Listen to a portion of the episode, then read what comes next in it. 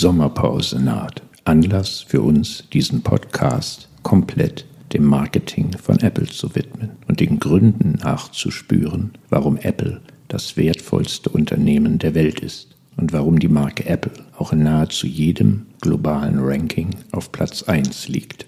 In der Diskussion wird deutlich, dass Markus überhaupt keine Freude an den Werbebemühungen eines Apple-Wettbewerbers hat. Und der Commercial ist nur schneller, weiter, höher, kämpfen, Blut an den Schwertern. Dass Hannah die jüngste Apple-Produktinnovation an eine Geisterbahn erinnert. Trotzdem diese Visualisierung, wie dann die Augen vorne rauf projiziert werden, das ist schon ein bisschen spooky. Ja. Und dass Apple dafür sorgt, dass Thorsten den Ferienplanungen im kommenden Winter mit großer Gelassenheit entgegensehen kann. Also ich habe zum Beispiel gelernt, Winterreise gibt es 364 Mal.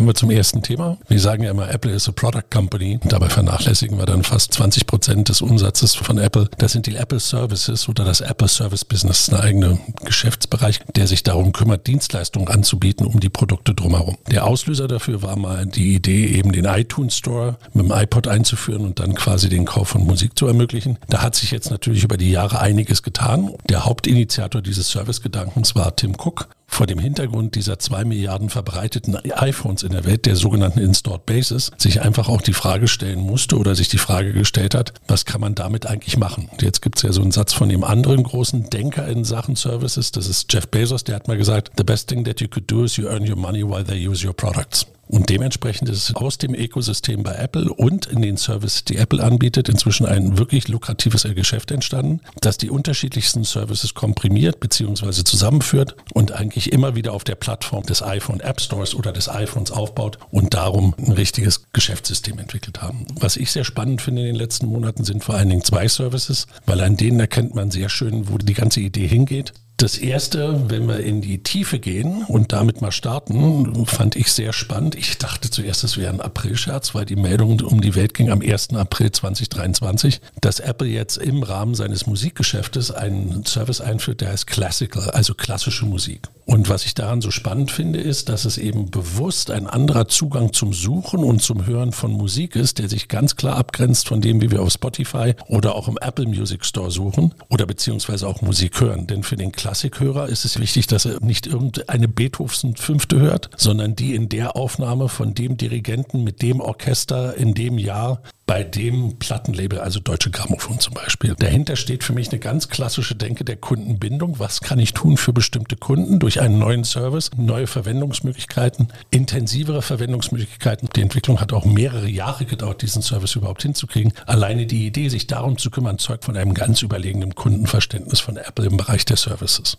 Ist die eine Seite. Die andere Seite, das ist die Breite dieser Services. Und das ist das, die andere Meldung, die im April über den Ticker kam, dass Apple einen Savings-Account in den Vereinigten Staaten anbietet, wo man also sein Geld parken kann und dann auch unter der Bedingung Pay, Buy Now, Pay Later etc. mit verschiedenen Zahlungsmodalitäten sein Geld parken kann und man dafür einen Zinssatz von 4,15 Prozent bekommt. Das hört sich heute, drei Monate später, gar nicht mal so viel an. Damals, als dieses Angebot gegründet wurde, war es eine der attraktivsten Verzinsungen für privat angelegtes Geld Geld, was man in den USA kriegen konnten. Die haben auch innerhalb der ersten fünf Tage eine Milliarde US-Dollar an Savings reingeholt. Und das ist die andere Denke von Apple, zu sagen, wir können in andere Märkte reingehen und wir können in anderen Märkten unseren Kunden einen zusätzlichen Nutzen bieten, den sie vorher von uns nicht hatten. Aber dadurch, dass wir ihn anbieten und können die Share of Customer besser abdecken. Und, das ist der zweite Faktor, und das ist eigentlich ganz spannend, ist dann in den Show Notes auch nochmal nachzulesen, die Disruption des Bankensystems, die Apple damit auslöst, die ging mal los, indem es eine Apple Wallet gab und daraus dann immer weitere Services entwickelt wurden. Die haben sich ungefähr sieben Jahre Zeit gelassen, wirklich einen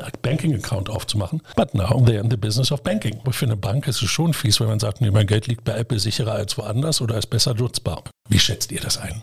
Ich sehe da zwei Seiten. Das eine ist natürlich, dass es zu einem Zeitpunkt kam, wo die Verkäufe der iPhones nicht mehr ganz so krass angestiegen sind wie in den Jahren davor. Und deswegen glaube ich, ist es ein ganz logischer Schritt gewesen, da diese Services auszubauen und das natürlich zu integrieren. Jeder Service, der mehr genutzt wird auf dem iPhone, hält mich natürlich davon ab. Das kennen wir alle und das haben wir nun häufig gehört von unseren Gästen bei den One-on-Ones, dass das iPhone doch irgendwie das Lieblingsprodukt ist und dass das einfach extrem bindet, wenn ich da noch meinen Banking-Service drin habe und wenn ich dann noch meine Musikstreaming drin habe, Videostreaming. Also das ist ja alles Faktoren, die mich eher dort halten. Und aus dieser Perspektive ist es total einleuchtend und sinnvoll. Und dann finde ich auch schon diese Entwicklung, die du beschrieben hast, dass es einfach extrem lange geht und dass extrem gut überlegt wird, wie man da vorgeht und dass auch einfach die richtigen Leute und Partner dafür reingeholt werden. Also man sieht das ja, dass einfach extrem viele Startups von Apple im Stillen aufgekauft werden, mit Geheimhaltungserklärungen über Jahre unter Verschluss bleiben und dann halt wirklich diese Kompetenzen dort aufgebaut werden, um in diese Services reinzugehen. Und dann ist natürlich noch ein weiterer Faktor, du hast es gesagt, das Vertrauen, dass du das Produkt hast und dass du sowas physisches zum Greifen hast, war bei Apple immer der große Vorteil gegenüber anderen Unternehmen,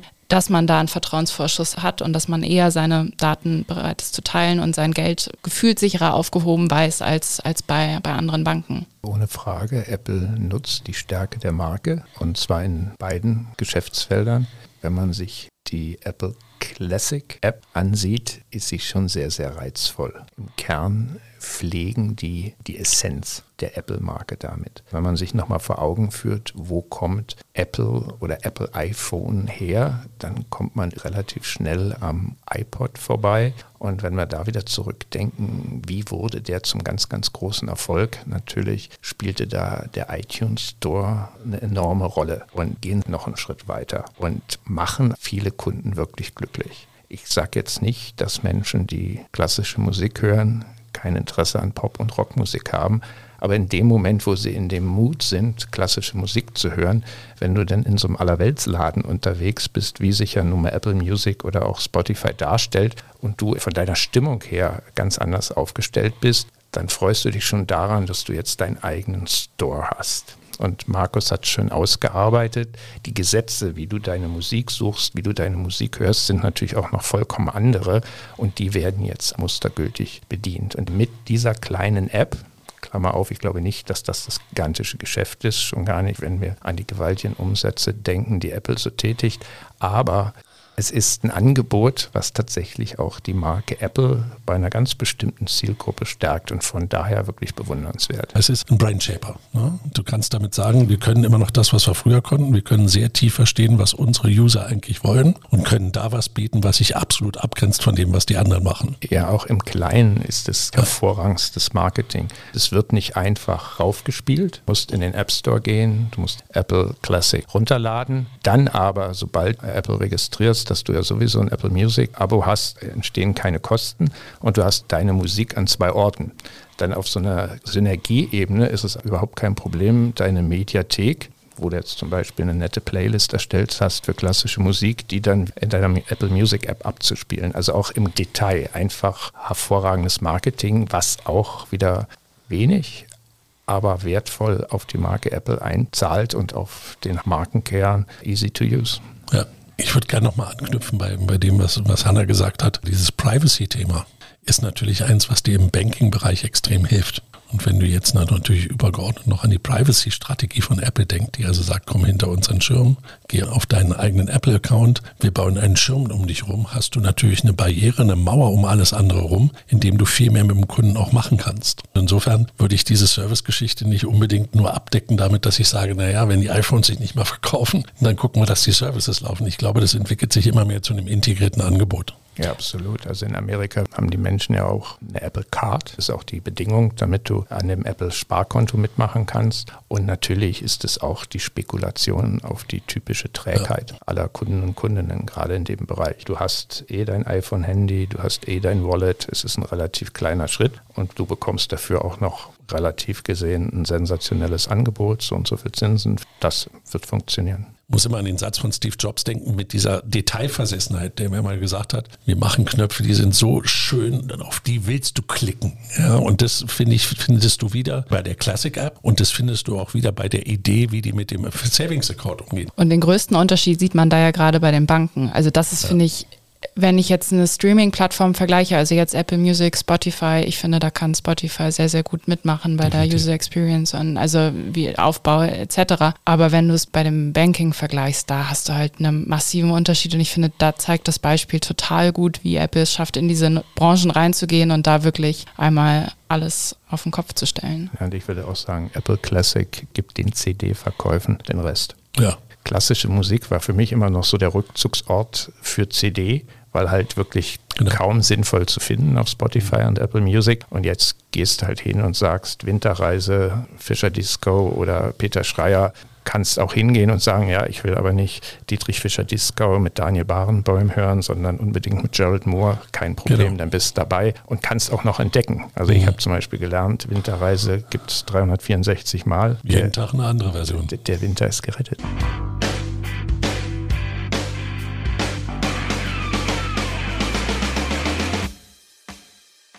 Breaking News. Ein Jubiläum zeichnet sich ab. Du hörst gerade die 45. Episode unseres Podcasts.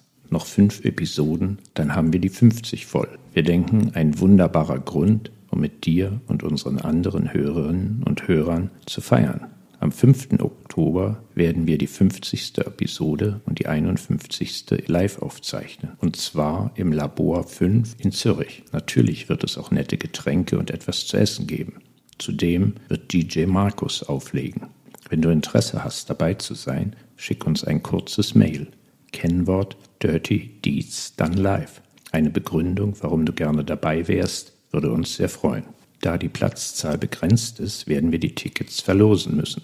Eingabeschluss ist der 31. August. Die Tickets werden bis Mitte September an die Glücklichen versandt. Unsere E-Mail-Adresse findest du in den Show Notes. Schon jetzt freuen wir uns riesig auf den Event und hoffen dich und viele andere Freundinnen und Freunde des Marketing dort zu treffen. Jetzt geht's aber erstmal weiter mit der 45. Episode.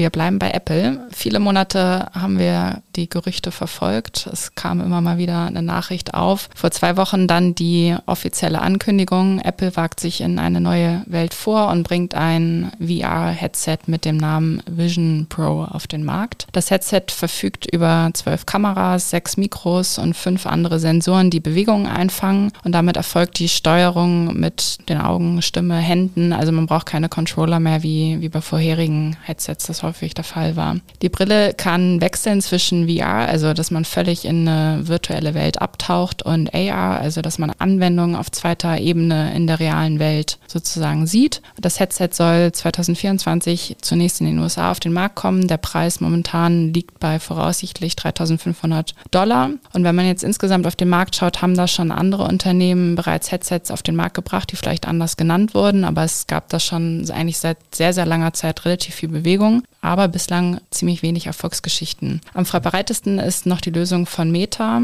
die mittlerweile 20 Millionen Headsets verkauft haben, wobei aber nur jede dritte wirklich regelmäßig genutzt wird und Meta hat insgesamt einen Marktanteil mit diesen 20 Millionen Brillen von 80 Prozent. Dann gab es noch die Google Glass, die 2014 schon eingeführt wurde, also wirklich schon lange her, wurde kürzlich wieder vom Markt genommen und dann gibt es noch so Gaming-Lösungen wie beispielsweise die Sony, die auch jetzt die Erwartungen an den den Abverkauf runtergeschraubt haben und da ja sich ein bisschen zurückgenommen haben in den Erfolgserwartungen. Jetzt meine Frage an euch, wiederholt sich da so ein Moment bei Apple wie 2007 bei der Vorstellung des iPhones, dass man jetzt sagt, es geht in eine neue Welt rein, man steigt in eine neue Ebene sozusagen ein oder ein neues Level der Technik oder reiht sich Apple da in eine Nischenlösung ein, die vorher schon andere auf den Markt gebracht haben?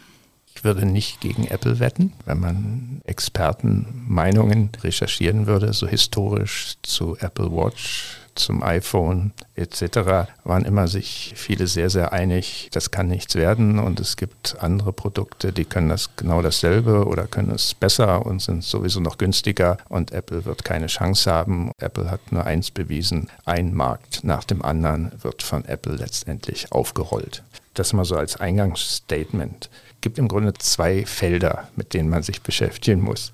Das eine Feld ist, wie dringen wir in diese virtuellen oder auch augmentierten Räume vor? Also die Idee, wir setzen uns so ein Headset, so eine Brille auf. Gibt es dafür tatsächlich eine Zukunft oder braucht es da noch eine andere Idee? Wenn ich jetzt mir das Feld ansehe und sage, ja genau, das ist der Weg, wie wir in diese virtuellen Räume, in diese augmentierten Räume kommen, dann gehe ich hin und sage, gut, Ein Social-Media-Anbieter hat sich jetzt drin versucht, ein Suchmaschinenanbieter hat sich jetzt drin versucht und jetzt kommt die Königin, der König der Hardware und sagt, jetzt machen wir da mal das korrekte Produkt. Wir alle kennen die Brille noch nicht, wir hatten sie nicht auf der Nase, sondern wir können nur erzählen, was diese Brille unterscheidet. Und mein Eindruck ist, wir haben ja wirklich auf kleinstem Raum offensichtlich ein Arsenal an Hochleistungstechnik, womit in Relation all die anderen Anbieter doch schon relativ klein und bedürftig aussehen was ich so spannend fand, die Diskussion ging ja schon vier Wochen vorher los, das kann ja nichts werden. Und das hat mich so ein bisschen an den Porsche Cayenne erinnert, wo man früher gesagt hat, bevor man den gesehen hat, ein Jeep von Porsche, so ein Quatsch, kann keiner gebrauchen. Jetzt haben wir es endlich und haben es wenigstens mal gesehen. Was mir ganz wichtig ist, ich würde das gar nicht in die Reihe mit den beiden anderen Brillen stellen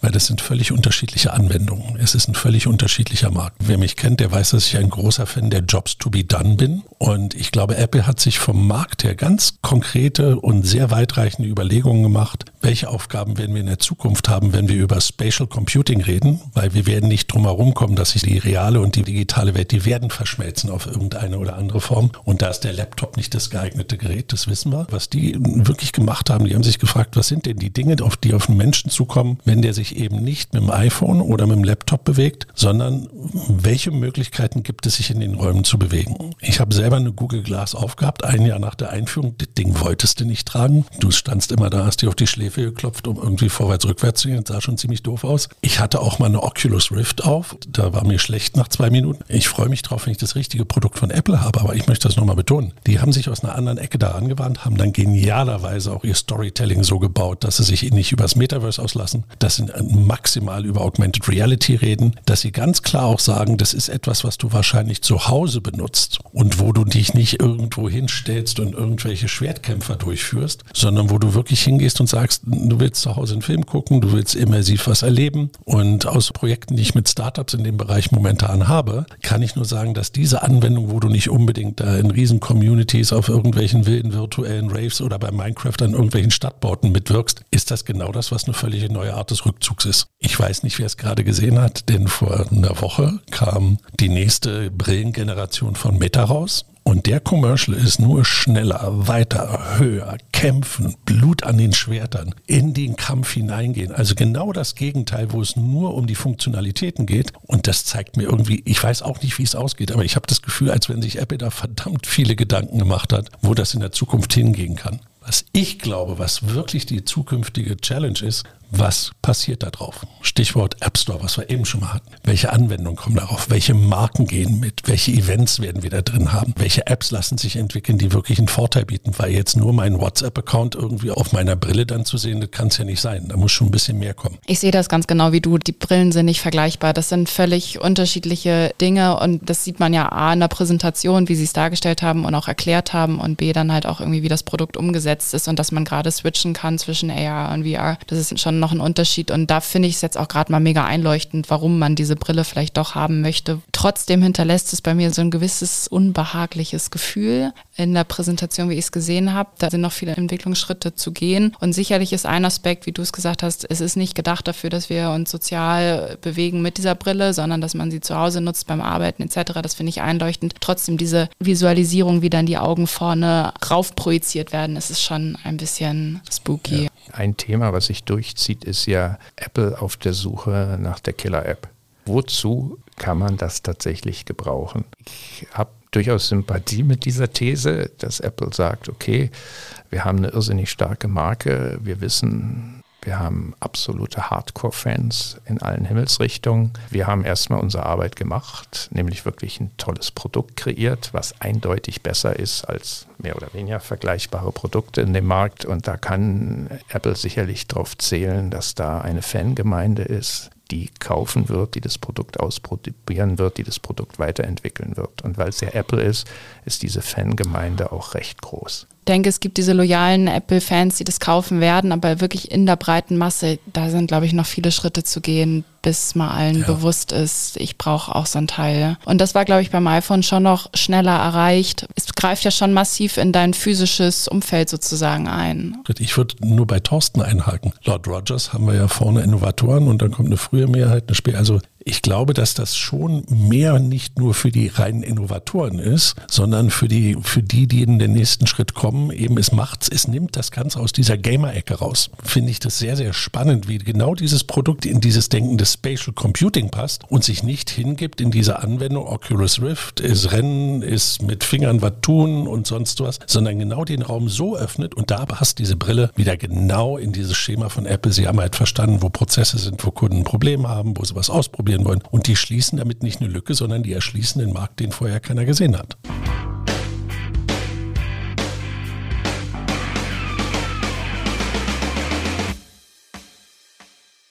Ich habe die große Freude, in unser drittes Thema einführen zu dürfen. Es geht weiterhin um Apple. Wir gehen zurück zu unserer Startfolge, die ja unter dem Titel lief, es kann nur einen geben. Und in dieser Startfolge haben wir uns mit der Frage beschäftigt, wer ist der größere CEO für Apple? Steve Jobs oder Tim Cook? Wenn man das Ganze quantitativ vergleicht, sich zum Beispiel das letzte Jahr nimmt, in dem Steve Jobs CEO war. Das war das Jahr 2011. Dann lag der Börsenwert von Apple bei 376 Milliarden Dollar. Im Jahr 2022, also unter der Ägide von Tim Cook, ist Apple das wertvollste Unternehmen der Welt und es ist so circa 2,4 Billionen US-Dollar wert. Wenn man auf den Umsatz sieht, dann hat Apple unter Steve Jobs in 2011 108 Milliarden Umsatz gemacht und macht heute unter Tim Cook 394 Milliarden Umsatz. Beim Profit, auch unter Steve Jobs wurde Geld verdient, 26 Milliarden und in 2022 unter Tim Cook 100 Milliarden. Also man kann sicherlich feststellen, beide Herren haben einen sensationellen Job gemacht. Meine Frage jetzt an euch, wer ist der größere CEO? Es kann nur einen geben also wenn du deine Relation mal nimmst, ist ja ganz interessant, weil dann hast du eine Relation 25 Prozent Gewinn bei beiden. Du hast ein gewisses Wachstum. Ich glaube, es gibt auch noch so einen Vergleich, wo man sagen kann, das Data von Amtsantritt bis zehn Jahre später ist bei beiden sehr gleich. Ich habe ja ChatGPT mal gefragt, wer der Erfolgreiche ist und ChatGPT sagt ganz diplomatisch, das kann man so sehen oder kann man so sehen. Aber wenn du sagst, es kann nur einen geben, also so sehr Steve Jobs für mich eine Ikone ist, so sehr ich Steve Jobs schätze für seine Marktorientierung, für seine Marketing denke, so sehr sehr ich seine Zitate nutze, so sehr ich seine Videos nutze und so sehr ich begeistert bin von immer noch vielen seiner Interviews mit seiner Klarheit und anderen Perspektiven, wenn ich mir es vom Unternehmenserfolg her aus angucke und sage, ein Unternehmenserfolg bedeutet wirtschaftlichen, langfristigen, nachhaltigen Erfolg. Zum Beispiel, was Tim Cook wirklich zugute geschrieben werden muss, der hat es erst möglich gemacht, dass dieses iPhone gebaut werden konnte in den Mengen. Also der hat all das, was ein Visionär vorgedacht hatte, he did clean up the mess. Ja, er war derjenige, der die Mathematik hinterher gemacht hat. Da muss ich sagen, finde ich Tim Cook extrem beeindruckend, weil er jemand auch ist, der lange nicht so charismatisch ist, aber trotzdem eine Führungskraft ist. Wer eben mal die Chance hat, ihn persönlich in einem Interview zu sehen, es ist schon sehr eindrücklich, was das für ein Typ Mensch ist und vor allen Dingen auch, wie er sich für die Gesellschaft einsetzt und wo auch bestimmte Motivationen bei ihm herkommen. Ich finde, er ist integrativer als Steve Jobs. Mir fällt immer Warren Buffett ein. I like to invest in boring companies. Warren Buffett hat massiv in Apple investiert, seitdem Tim Cook da ist. Vorher hat das nicht angerührt. Das sind schon so Indikatoren, Faktoren für mich, wo ich sage, wenn es nur einen geben kann, dann muss ich ganz ehrlich sagen, vom Unternehmenserfolg her finde ich Tim Cook beeindruckender. Ich finde auch Tim Cook sehr beeindruckend. Und wenn ich jetzt anknüpfe an unsere allererste Episode, da haben wir ja noch gesagt, Steve Jobs war der Visionär, du hast es eben auch nochmal gesagt, und Tim Cook war irgendwie der, der das Ganze auf Effizienz getrieben hat. Und da haben wir auch schon hervorgehoben, die Services, die natürlich sehr ausgeprägt waren. Und er hat auch gute Produkte auf den Markt gebracht, also muss man sagen. Und jetzt nochmal mit diesem nächsten Schritt, wir werden es dann irgendwann in Zukunft wissen, ob das jetzt visionär war, die Brille, und ob er damit sich sozusagen ein eigenes Denkmal gesetzt hat. Und das wird die Zukunft zeigen. Dementsprechend muss ich dir dazu stimmen, dass Tim Cook absolut eindrückliche Persönlichkeit ist. Ich bin nur trotzdem auch immer noch der Meinung, es würde Apple heute so nicht geben, hätte es Steve Jobs nicht gegeben und hätte er nicht dieses Unternehmen geführt. Und man spürt immer noch aus den Produkten seinen Geist raus, jetzt diese zwölf Jahre, die er nicht mehr da ist. Und es ist ja jetzt schon der, der Shift sozusagen. Also Tim Cook hat das Unternehmen länger geführt, als Steve Jobs es geführt hat. Und trotzdem ja. Ich finde meine Frage eigentlich blödsinnig Ich habe die aber ja nicht erfunden, sondern es ist halt eine Frage, die im Spiegel diskutiert Stellt wird, man sich immer, ja. die irgendwelchen Blogs auf LinkedIn diskutiert wird. Sind die Beatles oder die Stones die bessere Band? Ist eine ähnliche Frage. Ich finde, wie Hannah, Steve Jobs faszinierender. Markus, du bist da so kurz durchgegangen. In deinen Vorlesungen nutzt du das Zitat und das Zitat und das Zitat. Klar, ich glaube, das machen wir alle. Du kannst zu keiner Konferenz Nein. gehen und du musst nicht irgendein Zitat von Steve Jobs hören. Warum fasziniert insbesondere uns Marketingmenschen Steve Jobs? Ja, dass er halt wirklich einer war, der das alles, was, ich erlaube es mir so zu formulieren, Peter Drucker in den 50er Jahren schon vorformuliert hat, aufgenommen hat und mit Konsequenz umgesetzt hat. Und auch wenn man seine Zitate nimmt, dann könnte man auch immer schnell hingehen und das entsprechende Peter Drucker Zitat auspacken. Äh, sei es Absolut. auch, wenn man über Innovationen nachdenkt, dass man halt nicht seine Kunden fragt und, und, und. Und dann glaube ich eben, Steve Jobs hat halt tatsächlich unser Leben zutiefst geprägt mit dem, was er visionär gesehen hat und dann in seine verschiedenen Produkte umgesetzt hat. Das ist für mich auch sehr persönlich. Als ich meine Promotion geschrieben habe, äh, habe ich die geschrieben auf einem Apple 2C. Und ich habe damals schon gedacht, jetzt bin ich hier wirklich in der absoluten kreativen Elite mit dabei, weil alle anderen neben mir haben auf einer IBM Schreibmaschine ihre Dissertation geschrieben. Und da hattest du schon in diesem Apple 2C für die damalige Zeit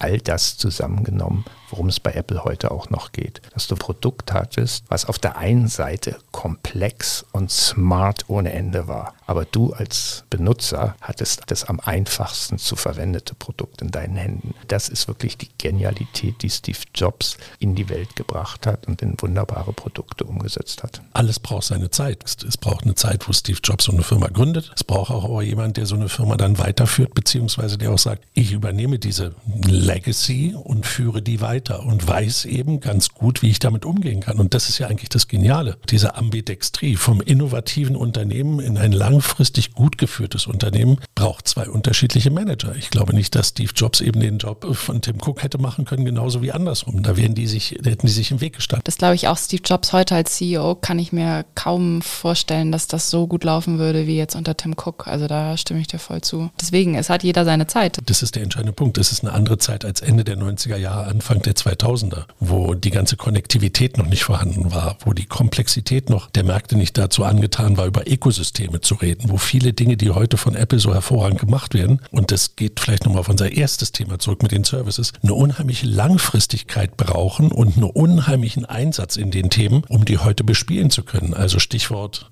Persistenz, Hartnäckigkeit an den Themen dran zu bleiben. Steve Jobs ist klar der Disruptor ja. der hingegangen ist und gesagt hat, ich erfinde die Welt neu. Und Tim Cook ist der brillanteste Transformer, den genau. es offensichtlich auf diesem Planeten gibt. Wenn ich jetzt nochmal mein Urteil als Marketingmensch formuliere, dann würde ich immer noch sagen, Steve Jobs ist für uns Marketingmenschen der bessere. Wenn ich aber Logistiker bin, Freund des Supply Managements. Oder des Shareholder Value. Und, und, und. Dann ist Tim Cook mein großer Held.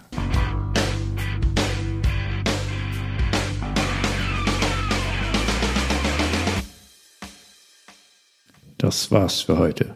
Apple kann nicht nur Hardware, sondern erobert mit immer neuen digitalen Services einen Markt nach dem anderen. Die jüngsten Produkte sind Apple Classical und in den USA die um einen Savings Account erweiterte Apple Card. Wie ist diese Strategie zu beurteilen? Apple wird 2024 mit der Apple Vision Pro auf den Markt kommen. In diesem VA AR Headset wurde ein Arsenal an Hightech verbaut, um die Welt des Spatial Computing zu revolutionieren. Ist das wirklich das nächste große Ding? Tim Cook hat gerade Steve Jobs an CEO-Dienstjahren überholt.